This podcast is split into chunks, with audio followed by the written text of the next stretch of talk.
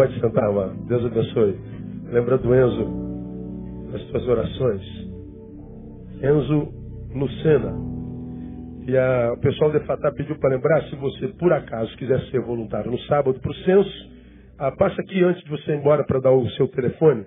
Tem algumas, alguns senões que precisam ser, ser dados para que você eh, já venha pronto, tá bom? Se você pretende vir sábado, Karina está aqui na frente, só passar e falar com ela aqui um pouquinho. Vamos lá, Gálatas capítulo 5, verso 7, é o texto sobre o qual nós temos nos debruçado há um mês. Uma palavra que Paulo ministrou à igreja que estava na Galácia, uma região daquele tempo na qual haviam igrejas e igrejas que passaram pelo que nós chamamos de interrupções de processo. Paulo escreve uma carta às igrejas daquela, daquela região, perguntando o que está aí no versículo 7. Corrieis bem, quem vos impediu de obedecer à verdade? Como quem diz, poxa, vocês estavam indo bem, o que, que aconteceu com vocês para serem desviados do vosso propósito? Vocês estavam caminhando tão producentemente, vocês estavam sendo quem são com tanta alegria, com tanta profusão, quem interrompeu vocês? Quem impediu vocês de continuarem a serem vocês mesmos? O que, que aconteceu com vocês? E Paulo escreve uma carta para perguntar: vocês têm noção do quanto vocês foram desconstruídos, como vocês perderam o poder de influência, como vocês deixaram de ser o que eram até bem pouco tempo atrás, vocês estavam correndo tão bem. Então Paulo fala de interrupção de processos, uma carreira cristã que foi atrapalhada. Aí nós começamos há um mês atrás, à luz do que Paulo escreve, a pensar juntos o que, que atrapalha a nossa carreira cristã. Aí nós aprendemos, a primeira coisa foi legalismo. É, do versículo de 1 a 4, Paulo está lutando contra os judeus que se converteram e que cismaram que a graça de Jesus não era suficiente, tinha que se circuncidar, ou seja, tinha que, que praticar um, um, um, algo da cultura judaica. E Paulo diz: não, a graça de Jesus é suficiente, não precisa se circuncidar, isso é coisa para judeu, não é coisa para cristão. Então é aquela gente que veio de outra religião e traz a sua religiosidade, seu legalismo. E nós falamos do mal que o legalismo faz à vida cristã de qualquer ser humano. Está lá no primeiro sermão. Na semana passada nós vimos que uma outra coisa que atrapalha a nossa carreira cristã são más companhias. Lemos o versículo 9, né? Um pouco de fermento leveda toda a massa. Então ele fala, vocês deixaram de ser quem eram porque estão se relacionando com quem se relaciona. Aí nós falamos sobre, sobre o que são más companhias. E nós nos prendemos principalmente sobre quais mais companhias? Dos irmãos. Quase sempre os crentes acham que má companhia é quem não é crente. Má companhia são aqueles que a gente chama de mundo, ou mundano, os ímpios, porque para crente só existe crente o resto do mundo. Né? Aí ele acha que dentro da igreja ele está protegido de mais companhias. Eu mostrei para vocês como as piores companhias estão dentro, não do lado de fora. Então, de quais companhias a gente deve se guardar? Dos de dentro, do irmão, do que professa a mesma fé, do que proclama o nome de Jesus. Nós mostramos isso assim bem, bem claramente. Hoje eu vou mostrar um outro uma outra, um, um outro, é, digamos, interruptor de processo na vida do cristão e uma igreja que está no versículo 13. Está aí, ó. É o verso 13. Aí ele está escrevendo para Galácia assim: Porque vós, irmãos, fostes chamados à liberdade, mas não useis da liberdade para dar ocasião à carne. Antes, pelo amor, servi-vos uns aos outros. Vós, irmãos, foste chamados à liberdade. Então está dizendo, vocês são livres. Mas não usa essa graça que receberam em Jesus, a liberdade, para dar lugar à carne. Pelo contrário, se são livres, não se façam senhores de nada, nem de ninguém, nem de si mesmos. Se tornem servos. E façam isso por amor, ou seja, sem esperar recompensa nem reconhecimento. Então, ah, o que, que Paulo está dizendo aqui? Ah, eu sou livre para pecar. Mas não foi para isso que eu fui liberto. Vocês são livres, verdadeiramente livres, livres inclusive para pecar. Mas não usa isso como desculpa para fazer isso. Não faça isso. Transformem-se em servos. É como quem está dizendo uma coisa muito interessante. Para você pecar, é, você é só não fazer nada. Teu corpo te leva. Para se tornar servo, requer esforço. Por que, que, é mais gostoso o pecado que servir? Por que, que é mais fácil o pecado que servir? Porque quando a gente peca, a gente está produzindo algo que está na nossa memória corporal e na nossa memória do homem velho. Nós viemos do pecado, estávamos escravizados pelo pecado, vamos falar sobre isso. Ele nos liberta, nos, dá, nos faz novas criaturas e nós então andamos em novidade de vida, libertos. Só que libertos nós trazemos a memória do pecado. Então, para pecar, é só não vigiar. Não precisa fazer força para não pecar. É só não andar esperto. Só não ficar ligado. É só não fazer nada que daqui a pouco você está caído, está pecando. Agora, para servir ao outro, ah, isso tem que fazer uma força danada. Porque nós temos é, a síndrome de Jeová. A gente gosta de ser adorado, reconhecido. A gente gosta de, de, de, de palcos, microfones. A gente gosta de ascensão também faz parte da nossa natureza.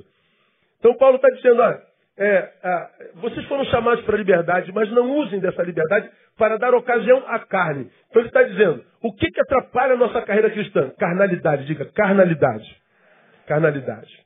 Agora vamos aprender um pouquinho o que, que Paulo quer dizer sobre carnalidade. Porque carnalidade para o crente é o quê? Beber, fumar, adulterar. É, é, são os pecados clássicos são, são sempre o praticado. Jesus desconstruiu isso muito claramente, né?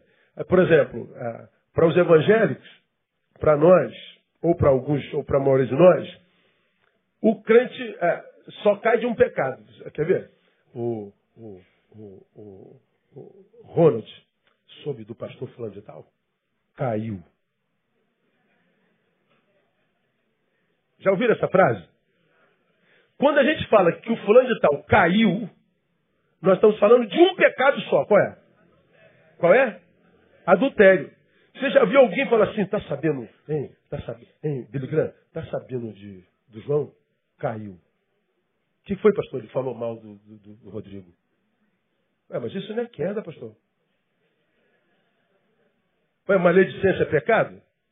Sim ou não? Sim. Adultério é pecado? Um é maior que o outro. Então por que, que a gente só cai quando adulterou?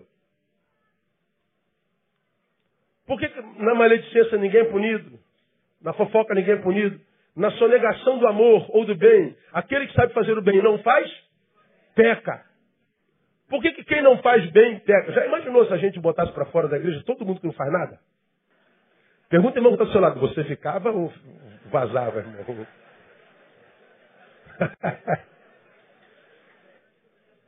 Tanta coisa você poderia fazer e não faz. Que ele sabe fazer e não faz, comete pecado. Aí alguém falaria assim, não, pastor, eu faço. Eu fico julgando o feito do outro. Porque o crítico é isso. É o especialista em produção alheia. E isso a gente tem muito na igreja. Mas isso não é queda. Queda é adultério. Então, carnalidade para nós é só comportamento, está sempre ligado a comportamento. Agora, olha que coisa interessante. Não usem da sua liberdade para dar lugar à carne, para dar ocasião à carne. A palavra ocasião lá no, no, no grego, no original, é a palavra aforme. Aforme. Que dá, transliterado em português, é ocasião, oportunidade, pretexto, motivo para a carne. Mas você quer saber o sentido original da palavra aforme? Ocasião para a carne, a palavra ocasião. A, a, o sentido etimológico é a forma é base de operações. Tenta, tenta vincar uma, uma coisa com a outra. Vincular. É quase que impossível, né? Mas eu explico para você. É, não, não, não useis da vossa liberdade para dar usão à carne. Ele diz assim, ó, não faça da tua liberdade uma base de operações. Ou seja, de onde, de onde é, é, sai a, a, a, a, base de assalto, de onde sai, é o lugar de, de onde se planeja o ataque. Base de operações é que nós nos reunimos aqui e vamos planejar. O alvo é lá na, na, na câmera lá. Então nós vamos reunir aqui, vamos dar estratégia, aqui é a nossa base de operação e o alvo é lá. Então daqui a gente planeja, a gente, a gente trama, a gente escreve e depois a gente age. Então Paulo está dizendo assim, não transforme a tua liberdade na base de operações onde você vai planejar a carnalidade que vai cometer. Como quem diz, a liberdade não se torna uma base de operação para planejar a carnalidade. A graça que produz liberdade, a liberdade da graça, é uma base de operação, mas é uma base de operação para que a gente planeje serviço. Então, ele está dizendo, carnalidade é, é usar a liberdade que a gente tem para viver apenas para nós. É dizermos-nos livre, mas não produzirmos serviço algum. É sermos livres, e fomos livres por Ele, imaginando que Ele me livrou para mim. Não, isso é uma visão equivocada da graça e da liberdade.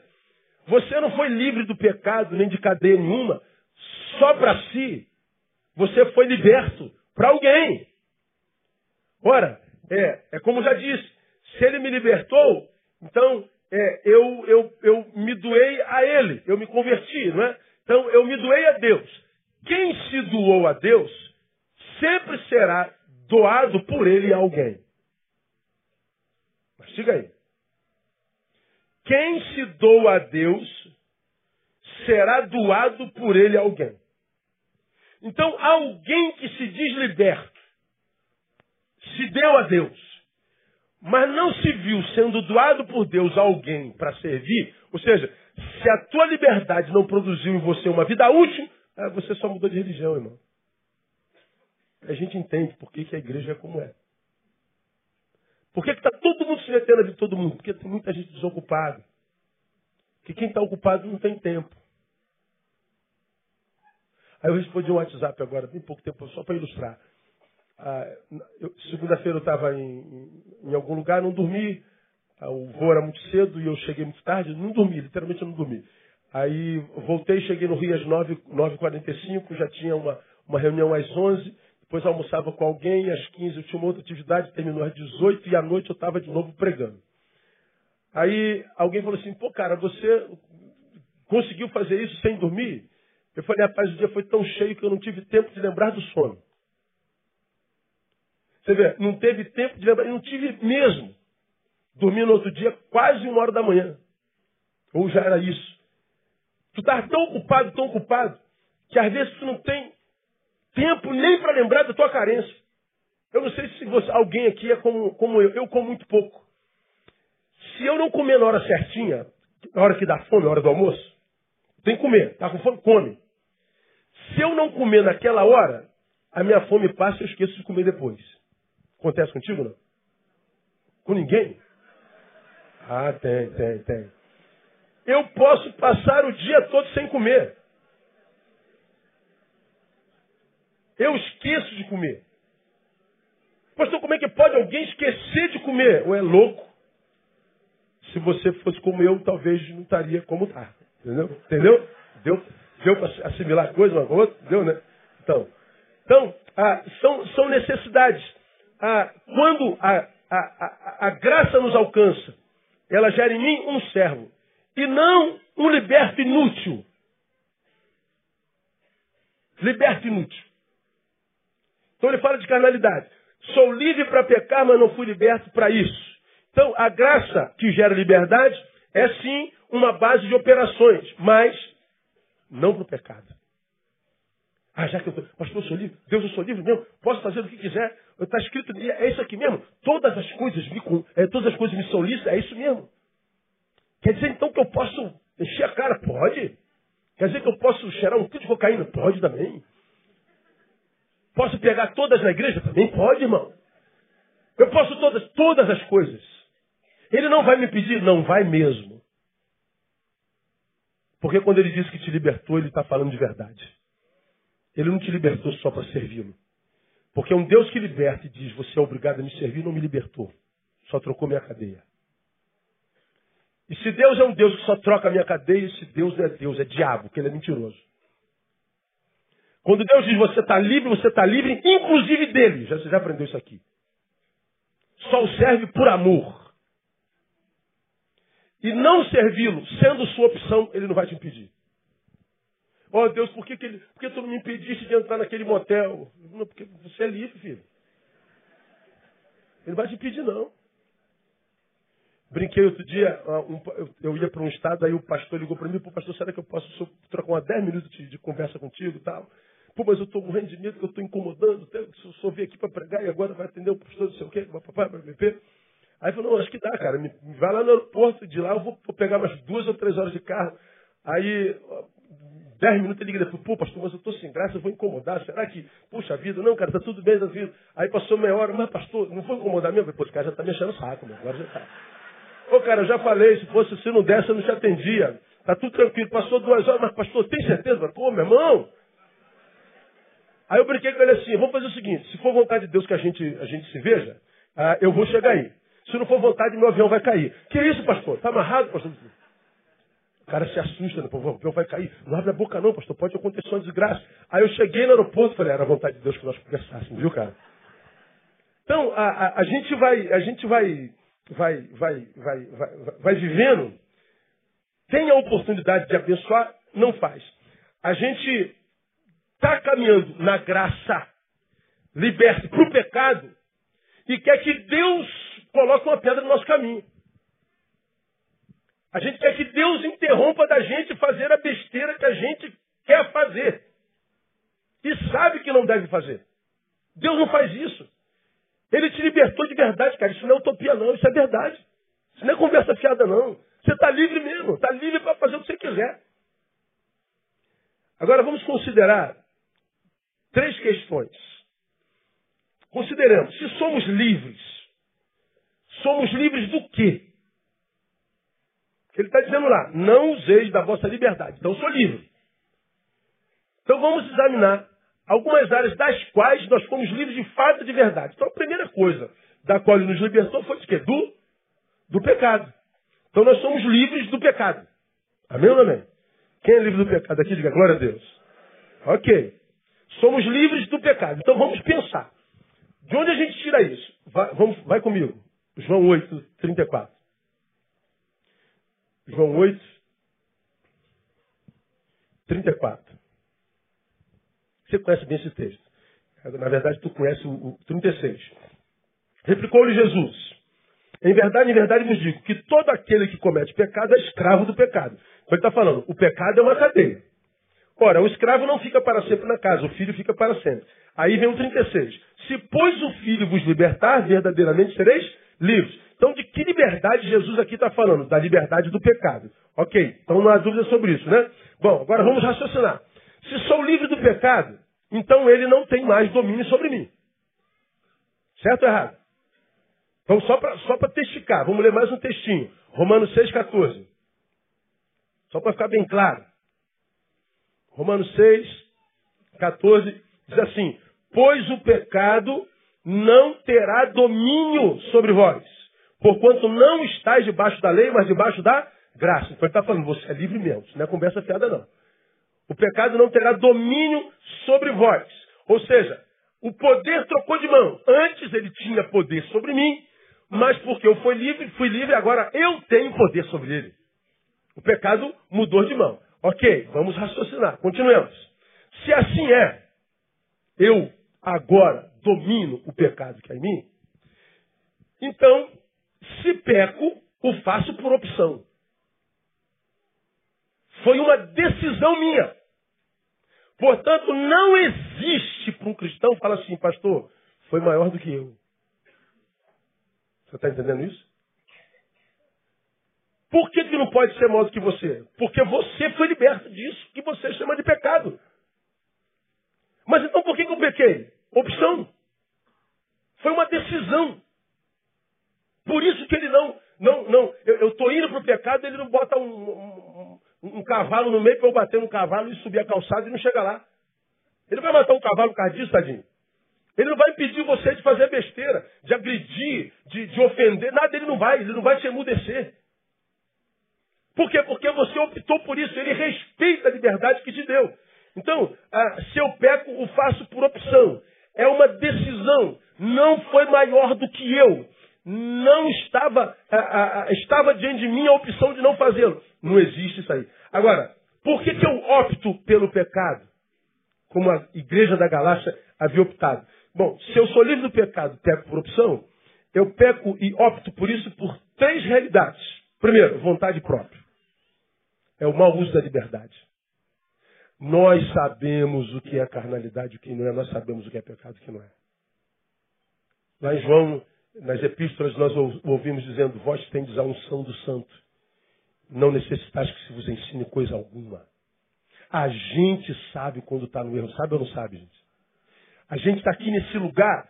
Você é de Deus. Tu está até curtindo, cara, por causa da memória do corpo pecador. Mas lá dentro de você fica aquela luzinha assim, né? E não é, esse lugar não é teu mais. Isso não faz parte mais da tua nova natureza.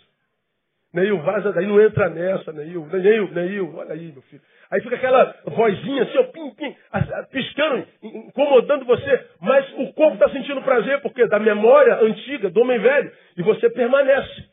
Ao invés de ouvir a voz da consciência, que é onde o Espírito Santo trabalha, a palavra trabalha, você fica aqui, ó. Vontade própria, mau uso da liberdade. Paulo chama isso de carnalidade. Por que, que eu opto pelo pecado? Portanto, o pecado é uma decisão. Vontade própria. Segundo, preguiça. Por que preguiça, pastor? Preguiça de lutar contra o pecado. Preguiça de lutar contra aquilo que você deseja. É, já viu aquela guerra entre o, o, a vontade e o dever. Nós estamos nessa crise. Minha vontade diz fica, o dever diz não.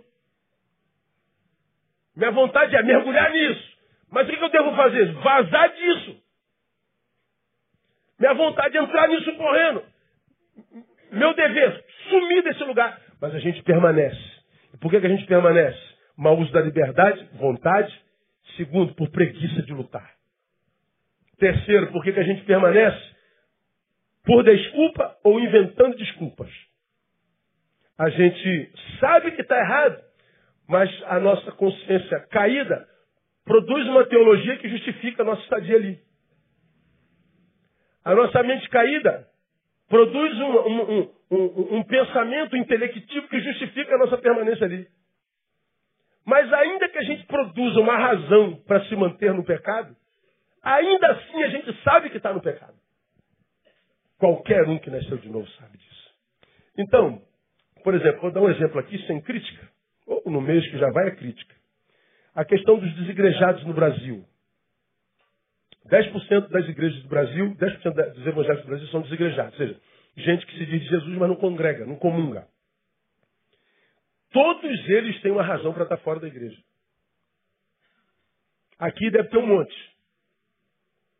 Aí você vê um podre na igreja, porque o crente é especialista em revelar o seu próprio podre. Ele tem prazer em revelar. A... Esse, esse é o mal do brasileiro. A gente só publica o que é ruim. Aí você diz assim, tá vendo? Por isso que eu, que eu não quero mais saber de igreja. Por isso que eu não quero mais saber de pastor. Por isso que eu não quero mais saber de ninguém ministrou sobre a minha vida. Por isso, ou seja, ele está fora da igreja, está fora da comunhão, não serve, está inutilizado para o reino. Mas ele tem uma razão para estar tá fora da igreja. Ah, eu estou fora da igreja porque eu me decepcionei com a igreja. Então a decepção é a razão dele para não ser membro no corpo. Ele é um rim, assim, no cantinho da sala. Ele é um coração no outro cantinho, a cabeça é outro. Ele é um membro esquartejado. Mas ele tem uma razão para estar fora do corpo. E essa razão ameniza a culpa, tira a culpa. Então, se eu tenho uma razão para não ser quem deveria, então não ser quem deveria está desculpado. Pois é, é, é mas isso é só desculpa. Que, por exemplo, saí da igreja porque me decepcionei com ela. Deixa eu fazer uma perguntinha aqui só. Alguém aqui já, já se decepcionou, com alguém na igreja alguma vez na sua carreira cristã? Quantos já se decepcionaram com alguém na igreja? Só três? Então a igreja não é tão ruim assim, é? Eu já me decepcionei 1999 vezes. Aliás, é decepção o tempo inteiro. Agora, e daí? Eu já me decepcionei dentro da minha casa ou com a esposa, ou com os filhos. Eu já me decepcionei nos trabalhos seculares. Já tive vontade de pegar no pescoço do chefe. Uma vez quase fiz. Ah, já me decepcionei com o meu time. Ah, já, cara. Qual é o seu time, pastor? Sou vascaíno. Aleluia. Já se decepcionou com a sua namorada? Seu marido? Ah, quando você decepcionou-se com seu marido, divorciou-se dele, na primeira vez que decepcionou? Você já trocou de time? Não trocou de time, não, né? Já se decepcionou com a tua casa? Deu vazamento aqui, reboco caiu lá, telhado furou. Trocou de casa, sim? Não. Já se decepcionou no seu trabalho? Já. Pediu demissão? Não. Mas na igreja, você saiu. Você se decepciona em todos os lugares, só da igreja que você sai. Diz alguma coisa isso não? Será que revela alguma coisa? Será que das igrejas compostas por 43 milhões de evangélicos, não tem uma na qual você caiba? Que seja a tua altura? Ou será que o problema não, não é você mesmo? Todo mundo que está fora tem uma desculpa. Como eu disse na aula da, da, da escola de missão na integral que nós demos aqui na quinta-feira passada, tinha algumas pessoas, é, pastores, que eu perguntei, vocês são de que igreja? Não, nós não somos igreja nenhuma, estamos com um grupo na sala. Então, o que, que você acha disso, pastor? Acho bonitinho. A minha questão com a igreja na sala é missiológica. Qual é a missão de vocês? Qual é a missão que vocês estão cumprindo no mundo? Ou vocês têm só um grupinho para se sentir feliz? Qual é a missão? Qual é o trabalho que vocês estão desenvolvendo no caminho? Vocês se multiplicam? Ou virou um, um, um grupinho de amigos? Qual é a missão de vocês? Bom, o meu problema é missiológico. Se tem missão, está fazendo, legal. A igreja não é geográfica. Ela é comunhão, ela é reunião. Basta que hajam dois ou três. Mas se dois ou três, primeiro, os três nasceram de novo. Se os três nasceram de novo, se converteram, se doaram a Deus. Se se doaram a Deus, Deus te doou para alguém que não é os três. Para você receber um talento, vai multiplicar esse talento. Não consegue ser o mesmo de jeito nenhum. Agora, todos os que estão fora têm uma desculpa. Então, eu estou fora, embora liberto do pecado, ou porque eu estou exercendo minha vontade própria, usando mal a minha liberdade, ou estou com preguiça de lutar contra aquilo que me mantém longe da minha vocação, ou eu já arrumei uma desculpa que me convenceu para eu continuar sendo o que sou e não tem ninguém me controlando. Ninguém pregando o que condena o meu comportamento. Ninguém revelando os meus erros. Então, se eu sou livre do pecado e estou nele, é opcional. Não existe é, foi maior do que eu. Carnalidade, portanto, é optar pelo pecado. Não é o pecado em si. Eu fiz uma opção por ele. Antes de eu cometê-lo, eu já estou em carnalidade. Por isso que Jesus fala né, que, que para os fariseus, né, você, você é, é, não mata quando tira a vida de alguém.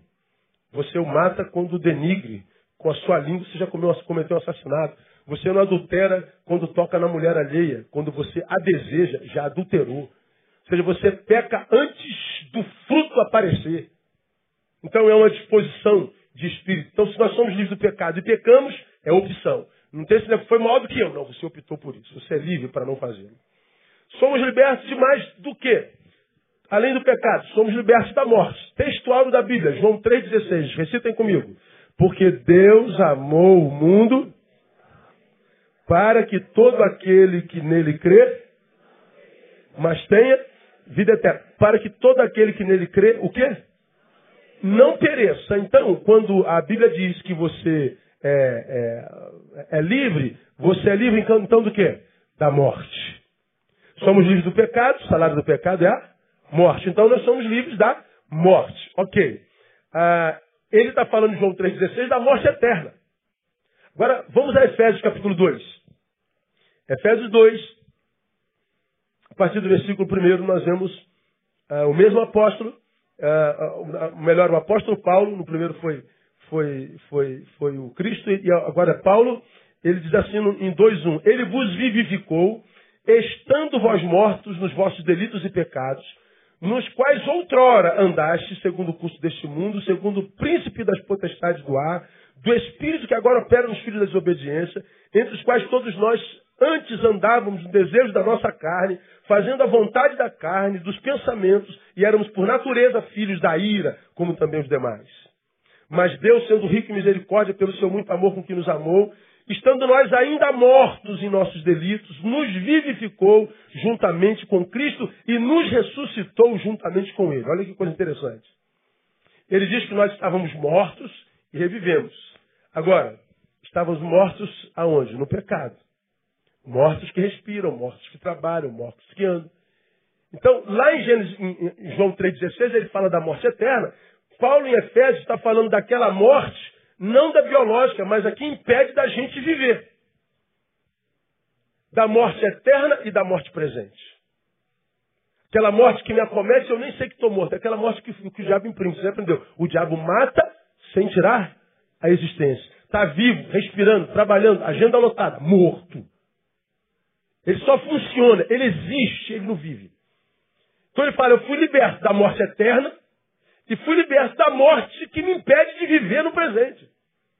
Da morte futura e da morte presente. Então, raciocine. Se sou, sou livre da morte, né?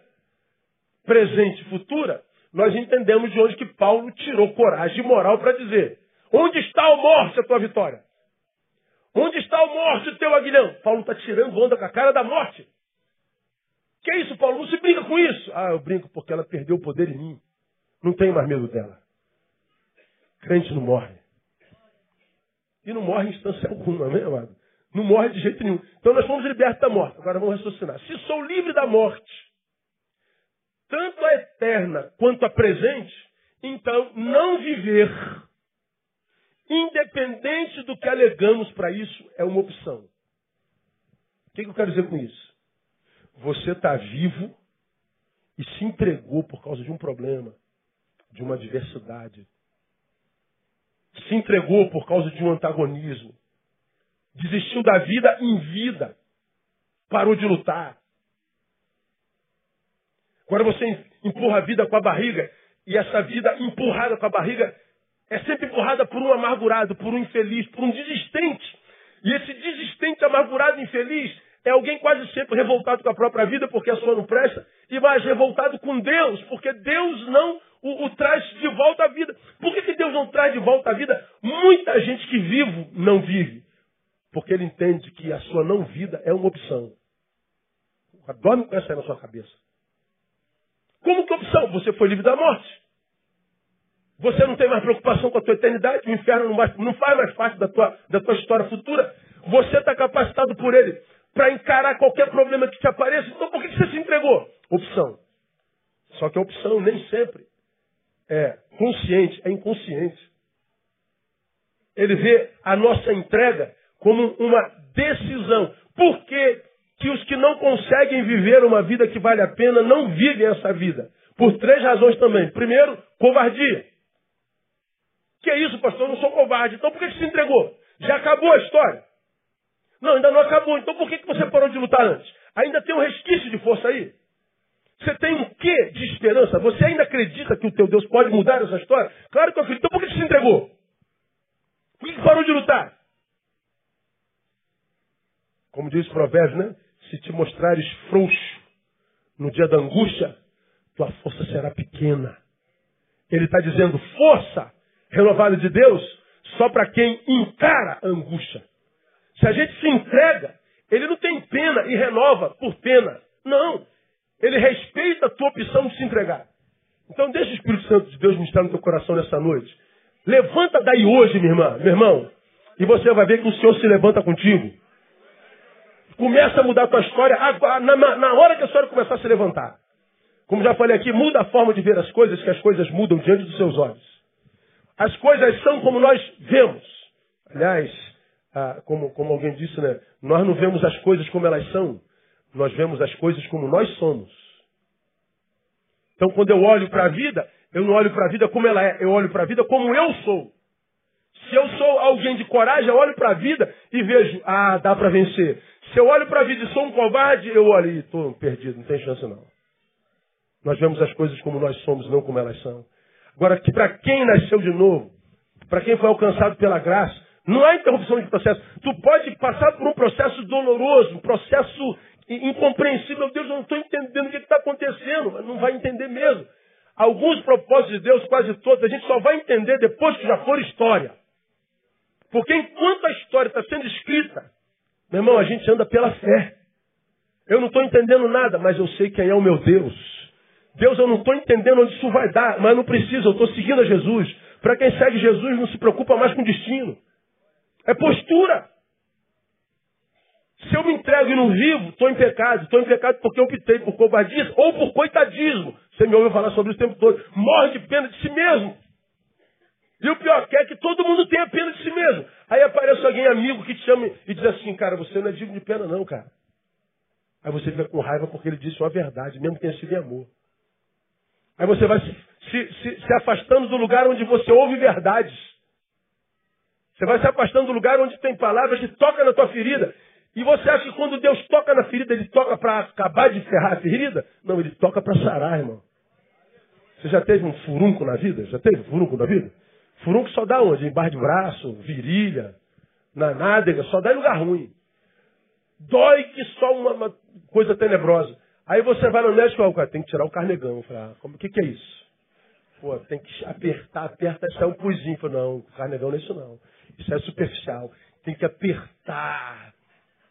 E você tem que gemer, você tem que gritar. Mas enquanto o carnegão não sai, meu irmão, não há cura. Muitas das nossas doenças existenciais é porque a gente não está querendo suportar a dor da retirada do carnegão. Deus não, não aperta o carnegão para. Ah, que, como é bom ver esse moleque sofrendo. Ah, como eu gosto de ver essa minha filha gemendo. Como eu gosto de ver esse homem sentindo dor. Ah, que alegria. Deus não é isso, não. Deus é um Deus de amor, amém, amado? Deus é um Deus de amor. Como você já ouviu aqui uma vez, essa dor que você sente não é abandono de Deus. Nem toda dor é abandono de Deus. É só você perguntar a uma parturiente, uma mulher grávida. Dizem que uma das maiores dores que uma pessoa pode sentir é a dor do parto, normal. Mas a maior dor produz o quê? O maior bem, que é o filho. Aí depois que o filho está na mão, depois de ter passado por aquela dor inumana, se perguntasse para a mãe, mãe, a senhora faria tudo de novo por causa desse moleque? Trinta vezes. A mãe faria tudo de novo. E a mãe ama tanto filho que ela tem dois, três, quatro. Tu imagina se homem que tivesse filho, irmão? A humanidade seria extinta. Porque homem não aguenta dor. Então a maior dor pode trazer a tua maior bênção. Essa dor que você está sentindo pode ser a dor de um parto. A tua maior vitória pode estar chegando em nome de Jesus e você está achando que Deus te abandonou. Pode aplaudir a Ele. Então se eu sou livre da morte e não vivo, Deus entende que você optou por isso. Não tem pena para tirar dele, não. Você tem que fazer o seu papel. Vamos terminar. Sou livre do pecado, sou livre da morte e sou livre mais de quê? Sou livre de mim mesmo. Por que de mim mesmo? Porque ele diz lá, é, pelo que se alguém está em Cristo, nova criatura, é, as coisas velhas, tudo se fez novo. Por que, que para seguir Jesus, só se ele fizer uma nova criatura em nós? Porque seguir a Jesus com o que nós somos apenas, seria impossível. Por isso que ele diz o seguinte: se alguém quer vir após mim, tem que fazer o quê? Negue-se a si mesmo. Com o teu eu no lombo, você não vai aguentar me servir. Você tem que desaparecer daí. Como é que eu faço isso? Só nascendo de novo. Você não, você não, você não tem jeito. E como é que eu faço? Perguntou o cara lá. Eu entro no ventre da minha mãe e nasço. Não, não. Você tem que nascer da água do Espírito. Da água todos nós nascemos. Todos nós viemos da água. E do Espírito. É na conversão. Só nascemos de novo. Se não nascer de novo, o si mesmo te esmaga. Nosso pior inimigo não é o diabo. Somos nós mesmos. Se o nosso pior inimigo fosse o diabo, a gente estava bem, irmão. Porque nós diríamos, em nome de Jesus, acabou. Se o diabo fosse meu problema, meu Deus, eu, Deus, eu não quero nem para o céu. Me deixa aqui na, na, na terra com o diabo, tá bom. Que o diabo é melhor do que algumas pessoas que eu conheço. Não me perturba. Não tem autoridade nenhuma na minha vida. Agora tem umas pessoas, fala a verdade, irmão. Jesus está dizendo, se você, Neil, não se negar, houver você em você, você se afasta de mim. Você se afasta da palavra. Você se afasta do serviço. Você permanece um hedonista. Prazer, prazer, prazer, prazer. Você permanece um soberbo. Glória, glória, glória, glória. Você permanece um ingrato. Você permanece isso que você sabe ser e que esconde o tempo inteiro. Só se você não estiver aí. Como que eu faço isso? Nascendo de novo. Convertendo-se. Por que, que eu tenho que me livrar de mim? E para me livrar de mim só nascendo de novo? Porque se houver eu em mim, acabou. Não há Jesus em mim. Dois corpos não ocupam o mesmo espaço. Só quem nasceu de novo, guarda isso, é nova criatura. É só para quem nasceu de novo que Jesus direciona, negue-se a si mesmo. Se não nasceu de novo, você vai continuar lutando contra a tua natureza um milhão de vezes, vai ficar na igreja dez anos, mas vai se afastar. Porque não há como negar-se a si mesmo se não tiver nascido de novo. Um outro ser tem que me habitar, tem que ser gerado em mim, que fortalecido nele me ajuda a vencer esse ser que eu sou há 50 anos. Se eu não tiver nascido de novo, eu imagino que eu me converti e que passei por um discipulado. Só que você não passa por discipulado se você não nasceu de novo. Você passa por adestramento. Você já ouviu isso aqui? Você tem um cachorro em casa que levou pro, pro, pro Brito adestrador. Brito aí não. Propaganda em Brito. Ele é adestrador. Aí tu fala assim, eu quero meu cão adestrado. Aí ele te devolve o teu cão. Aí tu fala assim, deita. Ele deitou. Rola, rolou. Morto, deitou de novo. Dá a patinha direita. Ele dá a patinha direita. Aí tu fala, de pé. Aí ele fica em pezinho. Anda. Ele anda em pezinho assim.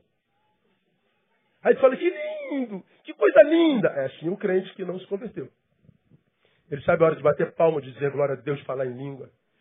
Ele sabe com que roupa que ele vai, ele sabe a hora do reteté, ele sabe a hora do, do da, tudo. Ele sabe tudo. Ele, ele, conhece tudo da liturgia. Por quê? Ele pensa que nasceu de novo, ele pensa que é discipulado. Mas não, ele é adestrado. Qual o problema do adestramento? É porque o cachorrinho, ele levanta a patinha aqui, ó. E o dono diz, vem, ele vem é um quadrúpede passando-se por bípede. Só que porque quadrúpede, mais cedo ou mais tarde ele cansa de sê-lo. E ele volta a ser quadrúpede de novo. O crente adestrado, o que não nasceu de novo, passa pela igreja e parece um crente por muito tempo. Mas não tem jeito, porque não nasceu de novo, daqui a pouco ele volta a ser o que sempre foi e escondeu por muitos anos. Aí tu me pergunta, pastor, o senhor não sofre com quem deixa a igreja? Nunca. Tem algumas pessoas que não tem como ficar na igreja. Não nasceram de novo. O lugar dele é lá mesmo. Só quem nasceu de novo se nega. Então, a salvação é a libertação de mim. Eu sou liberto de mim mesmo. Eu sou liberto do que eu fui longe dele. E olha, olha que coisa interessante. Mateus 16, estou terminando. Para testificar o que a gente está falando. Mateus 16. Para quem Jesus disse isso, olha, negue-se a si mesmo. Mateus 16, 24. Olha que coisa interessante. Então disse Jesus aos seus quem? Discípulos. Ele não está falando para qualquer um. Ele está falando quem está com ele. E a quem está com ele, ele diz: Se alguém quer vir após mim, negue-se a si mesmo. Só quem pode negar-se é quem de fato um dia se tornou discípulo. Ele não falou isso para a multidão, porque a multidão não poderia negar-se a si mesmo. Ele falou para quem já estava perto dele. Então ele diz: Eu te libertei e você se nega. É esforço, é sacrifício, é disciplina. E só um discípulo pode fazer isso. Então, a libertação é libertação de mim mesmo. Quem nasceu de novo é livre, tem domínio sobre o velho homem, que era escravo do pecado. Se eu não nasci de novo, não adianta. O pecado vai continuar em mim, me dominando, me tornando carnal. Logo, pense para a gente terminar. Se sou livre de mim mesmo, ou seja, sou livre do velho homem, então não experimentar os frutos da nova vida não é uma impossibilidade, é uma opção também. Se você se diz crente, mas não experimenta os frutos do novo nascimento, paz de Deus que excede todo entendimento, do seu interior fluirão rios de água viva. Guardará sua mente e coração em Cristo Jesus. Ama o teu próximo como a ti mesmo. Por amor se torne servo do outro. Por que tantos crentes não experimentam isso? Opção. Diz que quer, mas a prática vivencial mostra outra coisa. Como nosso Deus não lê lábios, lê corações, a gente pode falar o mais bonito possível aqui. Ele não está ouvindo nada do que a gente está dizendo. Ele ouve corações. Por isso que ele diz que ele sabe o que a gente vai pedir antes da gente fazer o quê? Abrir a boca. Ele diz, olha, não precisa abrir a boca comigo. Teu coração é a voz que eu ouço. Por que, que eu opto por não experimentar os frutos do Espírito? Por três razões também. Ignorância. O meu povo está sendo destruído porque ele falta conhecimento. É meu povo? É. Mas está destruído? Está. Ah, então posso ser de Deus e ser um derrotado? Pode. É o diabo? Não, é ignorância. Conhecereis a verdade e a verdade vos? Vou perguntar o que eu já perguntei mil vezes. Verdade liberta? Sim ou não? Não. Que, que liberta? É o conhecimento da verdade. A verdade é verdade. Se você não a conhece, ela não te liberta. O que liberta é o conhecimento. Então o que, que destrói o povo de Deus? Ignorância. A gente está lutando contra o diabo, mas não luta contra a ignorância. A gente envelhece no Evangelho, mas não amadurece no Evangelho. Homens velhos que têm um bebê dentro que não crescem nunca. Por que, que nós optamos pelo não fruto? Covardia. Covardia de romper com estruturas escravizantes. Você está preso como gato a uma estrutura que não te abençoa, que não te ensina, que não te exorta, que não te, te, te desafia. Mas você está lá porque tem um cargozinho. Você tem um saláriozinho, você tem uma ascensãozinha. Você é chamado de oficial. Mas está morrendo. Não vai mais com prazer. Não acorda dizendo que bom, alegrei-me quando me disseram vamos à casa do Senhor. Você tem covardia de romper com estruturas. E covardia, não só para romper com estrutura, mas de bancar a própria vida. Por que, que a gente opta pela, pela escravidão? Porque alguém está dizendo, vai para a direita, vai para a esquerda, sobe, desce, é, faz isso. Como você tá, tem, tem alguém para te dizer o que você faz, então você fazendo acha que é um bom crente. Mas o evangelho não é isso não. O evangelho é você está livre, banca a própria vida, seja o gestor de si mesmo. O Evangelho dá autonomia ao ser humano. Não te liberta do diabo e te faz escravo do apóstolo. Não te liberta do, do, do, do, demônio e te faz escravo da, da igreja. Ele te amadurece para você bancar a própria vida. Para que a tua relação com a autoridade não seja de dependência, mas seja de boa relação. Mas por que, que alguns se submetem a estruturas escravizantes? Covardia, não tem medo de romper, e por quê? Porque tem medo de viver a própria liberdade. Ser livre não é fácil não, irmão. Quanta gente eu vejo chegando aqui e diz, pastor, pelo amor de Deus, diz o que, é que eu tenho que fazer, o que, é que eu posso, o que, é que eu não posso. Ah, o que, que você pode? Pode tudo. Verdade que a sua igreja pode tudo? Tudo e mais um pouco.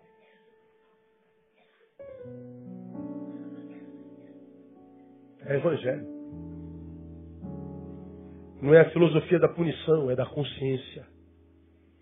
Porque a maioria das estruturas querem punir. Não faça porque vai ser punido. Não faça porque você vai descoberto, vai ser cortado. Não faça porque você vai ser disciplinado. Você vai. Aí você não faz por medo. Não, se for fazer por medo, para Deus você está fazendo, irmão. Se há medo na tua relação com o divino, não tem nada a ver com Deus. Deus não provoca medo em ninguém. Nem no pecador. Quem tem medo de Deus é o diabo. Por que, que eu opto pela não, pelo não fruto? Covardia de bancar a própria vida. Então, Resumindo para a gente terminar. Carnalidade é usar a liberdade equivocadamente. Paulo está dizendo, não useis da vossa liberdade para dar lugar à carne. O que, que atrapalha a nossa carreira cristã? Carnalidade. Mau uso da nossa liberdade. Como seria usar a liberdade corretamente? Amar com amor que me transforma em servo. Antes, por amor, ser vivos uns aos outros. Uma pergunta para a gente terminar nossa reflexão a cada um de vocês é: a quem você serve hoje? Ah, eu sirvo a Deus. Não, Deus não tem carência de nada, irmão. O Deus que a gente adora não tem carência de nada. Não há nada que você possa fazer para Deus que Ele não faça sem você. Sirva a Deus servindo alguém. Só sei que estou servindo a Deus porque estou servindo alguém. Não está servindo alguém, não está servindo a Deus. Blá, blá, blá. Então, quando a gente vê tanta gente caída, tantos apóstatas, tanta gente desanimada, e botando culpa na igreja, culpa no pastor, no Papa Francisco, botando culpa no diabo, todo mundo é culpado, menos o espelho. Paulo escreve para um conjunto de igrejas na Galácia e diz: Vocês iam tão bem, quem vos impediu de prosseguir? Legalismo, más companhias, carnalidade. Carnalidade é o uso equivocado da liberdade. Você é livre para fazer o que quiser com ela, inclusive para pecar. Mas não foi para isso que você foi livre. Você foi livre para se transformar num ser útil, para não viver para si mesmo. Quer viver uma vida que vale a pena? Ouça a palavra. Transforme-se em servo. Porque aquele que quiser ser o maior de todos será vosso servo. Portanto, ele terá se humilhado. E aquele que a si mesmo se humilhar, será exaltado. Aquele que a si mesmo, não é você que me humilha. Não, eu me humilho, me rebaixo o seu. Aí ele diz, você se humilhou, então eu te exaltarei. Mas se você se exaltou, eu te humilharei. Eu prefiro a exaltação do Todo-Poderoso. Amém, mano? O caminho é a humilhação. Vamos aplaudi-lo. Vamos ficar em pé, vamos embora para casa.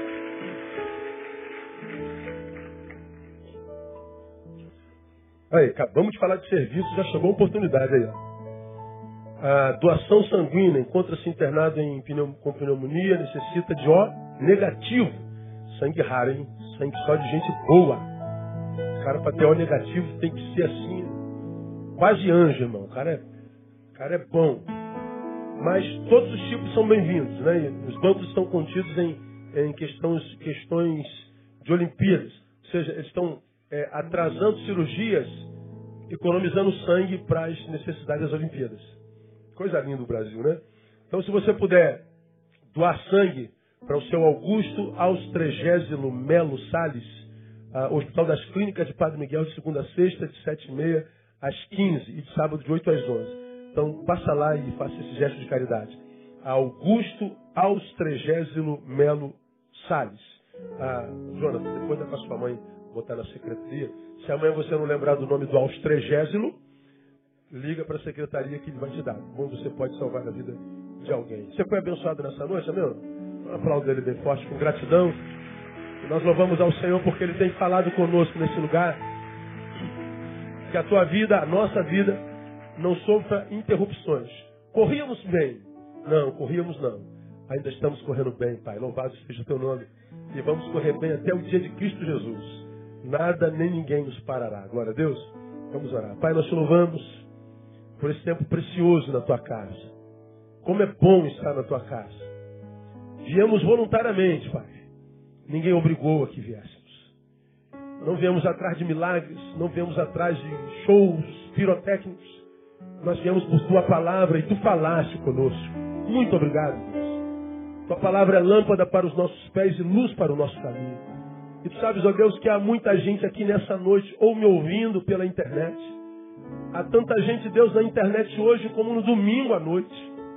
Uma multidão olhando para esse lugar e ouvindo essa palavra nesse exato momento. E quanta gente que estava correndo bem hoje está parada. Que essa noite seja a noite do soerguimento. Que esses atletas espirituais sejam postos de pé de novo hoje. E que hoje recomecem a jornada. Que eles comecem a voltar para o caminho, para a estrada da vida. E que essa nova caminhada esteja debaixo da tua bênção seja em parceria contigo, que tu sejas o nosso técnico, que tu nos deis as estratégias da palavra, para que ninguém mais nos paralise ou nos pare. Que essa noite seja uma noite de cura, seja uma noite de, de bênção mesmo, de renovo de esperança, renovo, renovo das forças alcançado. Muito obrigado por tua presença entre nós. Peçamos em paz e leve-nos todos para os nossos lares, guardados debaixo da tua mão poderosa. Nós oramos e abençoamos o teu povo para que assim seja. No nome de Jesus, nosso Senhor que reina. Amém. Glória a Deus. Deus abençoe vocês até domingo. Se Deus quiser, nos encontramos. Não saia sem dar um abraço teu irmão.